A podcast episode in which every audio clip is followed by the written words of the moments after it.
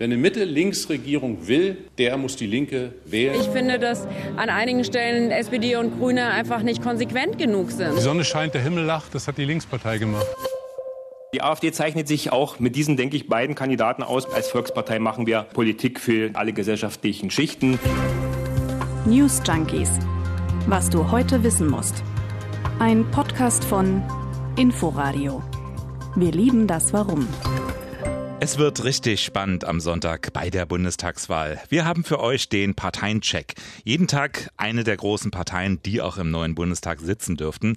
Mit einer Ausnahme, und die ist heute. Heute mal ein bisschen anders. Heute geht's um zwei Parteien, die am Sonntag zur Wahl stehen. Die Linkspartei und die AfD. Ich bin Martin Spiller. Hallo. Wobei, und das ist mir schon noch ganz wichtig, wir diese Parteien nicht auf eine Stufe stellen wollen, also auf keinen Fall irgendwie gleichsetzen, Linkspartei und AfD, wie es jetzt im Wahlkampf einige ja ganz gerne tun, sind einfach die beiden Parteien, die wahrscheinlich auch in den Bundestag kommen werden, die dort bei der Regierungsbildung aber nicht die ganz zentrale Rolle spielen dürften. Im Fall der Linken zwar nicht ganz ausgeschlossen, aber der derzeitigen Stimmung nach auch nicht so wahrscheinlich. Oder doch? Und da begrüße ich Kilian Pfeffer im Hauptstadtstudio. Hallo. Hallo. Ja, vorneweg, äh, hat denn Rot-Rot-Grün deiner Einschätzung nach noch eine Chance? Ich glaube ehrlich gesagt nicht, dass die Chance so wahnsinnig groß ist. Wenn man die Diskussion in den letzten Wochen äh, verfolgt hat, dann ist es eigentlich so, dass die SPD nicht wirklich mit der Linkspartei was machen kann, auch wenn die Linkspartei natürlich versucht, dieses Feuer irgendwie anzufachen. Olaf Scholz will ja bekanntlich nicht unbedingt mit der Linkspartei. Will denn die Basis der Linkspartei mit Olaf Scholz? Ja, das ist natürlich erstmal ganz interessant. Ich glaube, man kann gar nicht von die Linke oder der Linkspartei so richtig sprechen, weil es da so viele unterschiedliche Strömungen gibt. Also man hat da natürlich die Pragmatiker zum Beispiel, also das ist das Lager von Dietmar Bartsch, dem Fraktionschef. Und ähm, der würde wohl durchaus sich schon darauf einlassen, jetzt auf eine Regierung. Das ist jemand, der auch sehr offensiv sagt, ich mm, bin der Meinung, dieses Mitte-Links-Bündnis, das würde besonders im sozialen Sektor Dinge voranbringen können, die ansonsten gar nicht möglich wären. Aber es gibt natürlich andere, die haben sich durchaus äh, sehr in der Opposition gemütlich gemacht. Die haben jetzt gar nicht so ein riesengroßes Interesse daran zu äh, regieren. Janine Wissler ist jetzt ein Name, den man da nennen könnte. Die sagt durchaus, regieren also nicht um jeden Preis. Also, ähm, ich glaube, die Linke freut sich in erster Linie, dass mal wieder über sie geredet wird im Zuge dieser gesamten Debatte R2G weil sich das natürlich auch in Prozenten niederschlagen könnte und weil das in den Wochen und Monaten davor eigentlich nicht unbedingt der Fall war. Ähm, du hast es gerade angesprochen. Die Frage ist natürlich auch, ob Olaf Scholz mit den Linken will und da ist ja der Eindruck bisher ähm, äh, doch nein. Und die Linkspartei hat ja nicht unbedingt zugelegt in den vergangenen Jahren. Die SPD wiederum ist quasi wieder erstarkt. Die hat jetzt auch noch die beiden Vorsitzenden. Die hatte Kevin Kühnert. Es gibt ja nicht nur Olaf Scholz.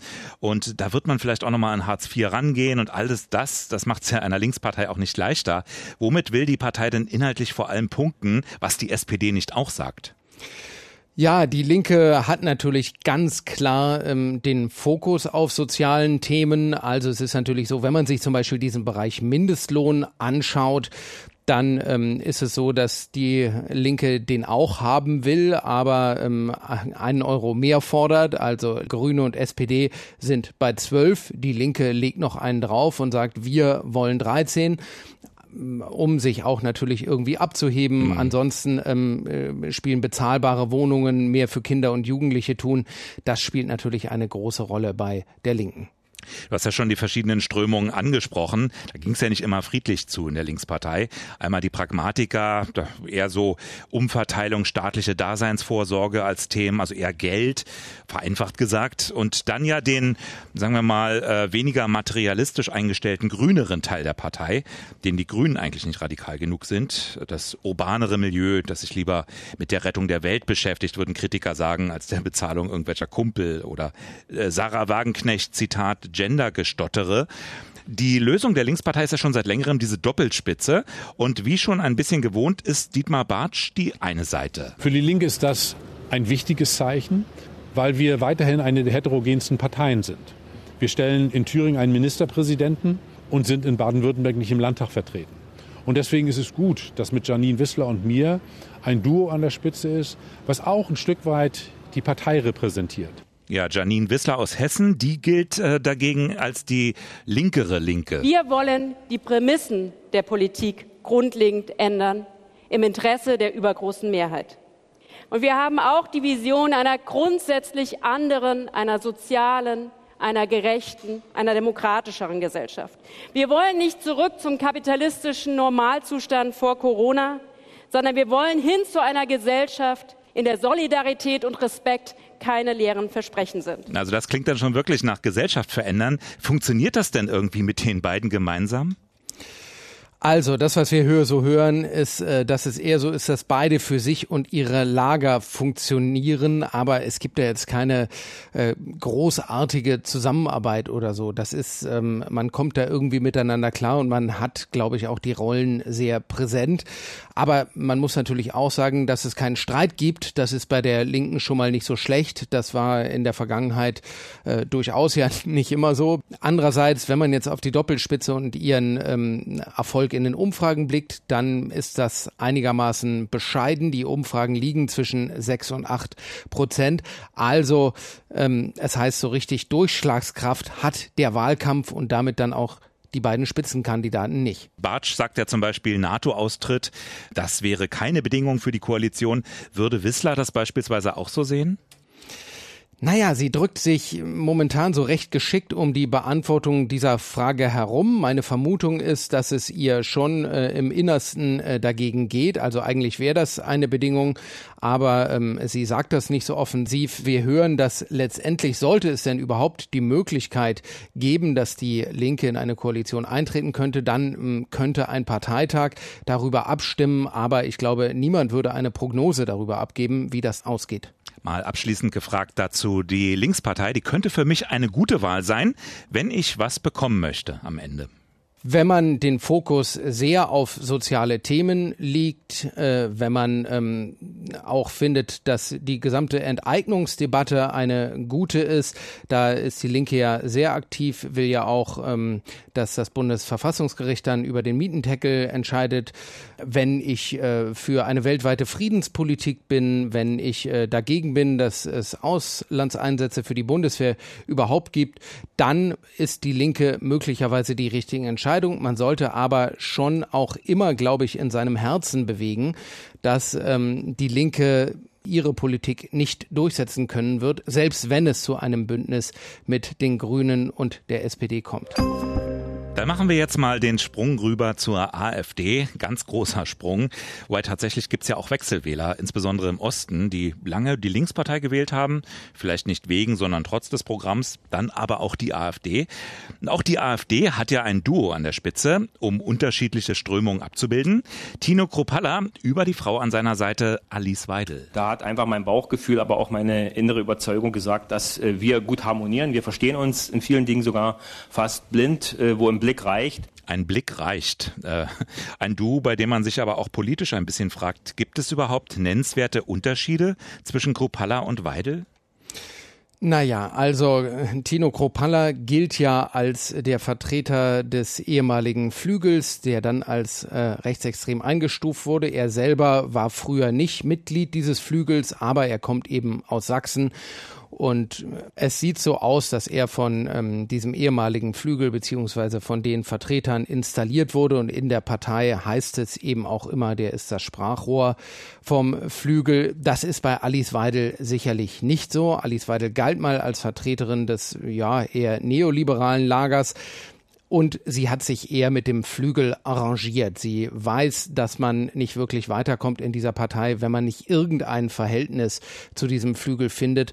Und ähm, deswegen hat sie sich da arrangiert. Also das ist durchaus ähm, der Unterschied zwischen den beiden. Weil sie immerhin zum Beispiel Björn Höcke in Thüringen ähm, nicht nur Rückendeckung gibt, sondern ihn auch ausdrücklich lobt. Ich muss sagen, dass der Herr Höcke einen sehr guten Job in Thüringen gemacht hat. Und das, was er letzte Woche geschafft hat, das hat noch keiner vor ihm geschafft und dafür gebührt ihm der höchste Respekt. Ja, gemeint war die Wahl von FDP-Mann Kemmerich zum Ministerpräsidenten. Also nette Worte auch von Alice Weidel in Richtung des inzwischen ja formal aufgelösten Flügels. Ist denn vom Meuten, vom Nichtflügel noch viel übrig? Also es gibt den Meutenflügel auf jeden Fall noch. Es gibt noch viele, die auf seiner Seite sind. Der Parteitag in Kalkar ähm, Ende letzten Jahres, der hat eigentlich sehr deutlich gezeigt, wie die Kräfteverhältnisse da inzwischen sind. Also nämlich äh, fast 50-50. Also der Meutenflügel konnte ein paar Stimmen mehr auf seine Seite verlagern. Das hat man ähm, äh, erkennen können, wie da abgestimmt wurde über Kandidaten, die dem einen oder dem anderen Lager näher standen. Es ist natürlich so, dass Jörg Meuthen gerade in diesem Wahlkampf nicht so wahnsinnig präsent ist, weil er natürlich nicht der Spitzenkandidat der Partei ist. Das sind, wie gesagt, Tino Kropalla und Alice Weidel. Und äh, Jörg Meuthen ist zwar der Parteichef, aber er will auch nicht in den Bundestag einziehen. Und deswegen spielt er sozusagen naturgemäß gerade keine große Rolle. Sein Lager ist noch da, aber er als Vertreter dieses Lagers ist gerade nicht besonders sichtbar. Der AfD wird ja immer wieder vorgeworfen, nicht nur im Bundestag den Ton erheblich zu verschärfen, sondern auch den gesamtgesellschaftlichen Diskurs. Ähm, was man immer wieder beobachtet, ist ja so eine Verächtlichmachung von demokratischen Institutionen, auch eine Wissenschaftsfeindlichkeit, gerade beim Thema Corona. Trägt die AfD damit auch zur Radikalisierung bestimmter Gruppen bei, also mit Auswirkungen, die jetzt aktueller Anlass bis nach Ida Oberstein reichen könnten? Wie schätzt du das ein? Ich glaube schon, dass die AfD insofern zu einer gewissen Radikalisierung beiträgt, weil sie eben ein Sprachrohr ist, weil sie äh, für äh, bestimmte Lager ist, die sich endlich äh, mal gehört fühlen. Und äh, gerade wenn man das jetzt in Bezug auf die Querdenker oder Corona-Kritiker ansieht, dann ist es ja auch so, dass ähm, führende Vertreter der Partei sich immer sehr positiv äußern und eben auch sagen, ja, natürlich sind wir hier das Sprachrohr. Also abschließend urteilen äh, möchte ich darüber nicht. Aber es ist natürlich so, dass die AfD kein Thema hatte und sich jetzt auf dieses Corona-Thema oder die Kritik an den Corona-Maßnahmen gestürzt hat, um überhaupt mit einem Thema in den Wahlkampf ziehen zu können. Also so völlig abwegig ist das nicht. Mit anderen Themen hat es nicht so geklappt. Also die AfD hat ja zuletzt versucht, vom Thema Afghanistan zum Beispiel noch Profit zu schlagen. Da hat sie gewarnt vor der neuen Flüchtlingswelle. Da wären Ortskräfte laut Frau Weidel nur ein anderes Wort. Das hat ja offenbar nicht funktioniert. Klimakrise, die angeblich keine ist, Corona-Maßnahmen. Man kann aber natürlich auch mal fragen, spielt das Programm der AfD für die Wahl dieser Partei überhaupt eine Rolle? Ja, das ist natürlich immer die Frage, weil äh, Protest natürlich für die AfD auch immer eine äh, Rolle spielt. Da versucht die Partei natürlich einfach dieses Protestpotenzial einzusammeln. Ich würde schon sagen, dass dieses Programm eine Rolle spielt, denn es stehen ja viele Dinge noch einmal aufgeschrieben, die der Partei und ihren Wählern auch wichtig sind. Also zuallererst natürlich die zuwanderungskritische Haltung. Das ist ja sowas wie der kleinste gemeinsame Nenner der AfD. Also selbst wenn man keine anderen gemeinsamen Themen findet ähm, bei der Kritik an äh, Zuwanderung oder Integration oder Migration. Da können sich dann doch alle darauf einigen. Dann die Positionierung gegen den Euro, der gewünschte Austritt aus der EU, das ist schon immer noch da. Das gehört sozusagen zur DNA der Partei. Ich glaube, dass es tatsächlich einen sehr großen Unterschied zwischen AfD und ihren Anhängerinnen und dem Rest der Gesellschaft gibt ich glaube, das kann man ganz gut daran erkennen, dass die AfD ja quasi geradezu ähm, betoniert in ihren Umfragen zwischen 10 und 12 Prozent ist. Da gibt es inzwischen einen sehr klaren Anteil in der Gesellschaft, der sagt, die AfD, das ist genau das Richtige äh, für mich, die spricht das aus, was ich auch denke und das ähm, bei allen Unterschieden, die es auch ansonsten in der Gesellschaft gibt, ähm, zwischen äh, linken Wählern und natürlich äh, CDU-Wählern, ähm, da gibt es dann so gesehen natürlich schon eine Spaltung, weil das sind einfach zwei Lager, die auf überhaupt keinen Fall zueinander äh, führen können. Das sind Millionen von Menschen, die mit dem Rest der Gesellschaft einfach nichts anfangen können. Und dann gibt es eben auch noch den Rest der Gesellschaft, in dem die Überzeugungen auch weiter auseinander liegen. Aber da würde ich jetzt nicht unbedingt von Spaltung sprechen. Kilian Pfeffer aus dem ARD Hauptstadtstudio. Besten Dank für die Einblicke und schon mal ein spannendes Wahlwochenende. Ja, danke schön. und wir können uns morgen nochmal wieder hören. Der News Junkies Parteiencheck. Dann abschließend zu den Grünen. Ciao. News Junkies. Was du heute wissen musst. Ein Podcast von Inforadio. Wir lieben das Warum.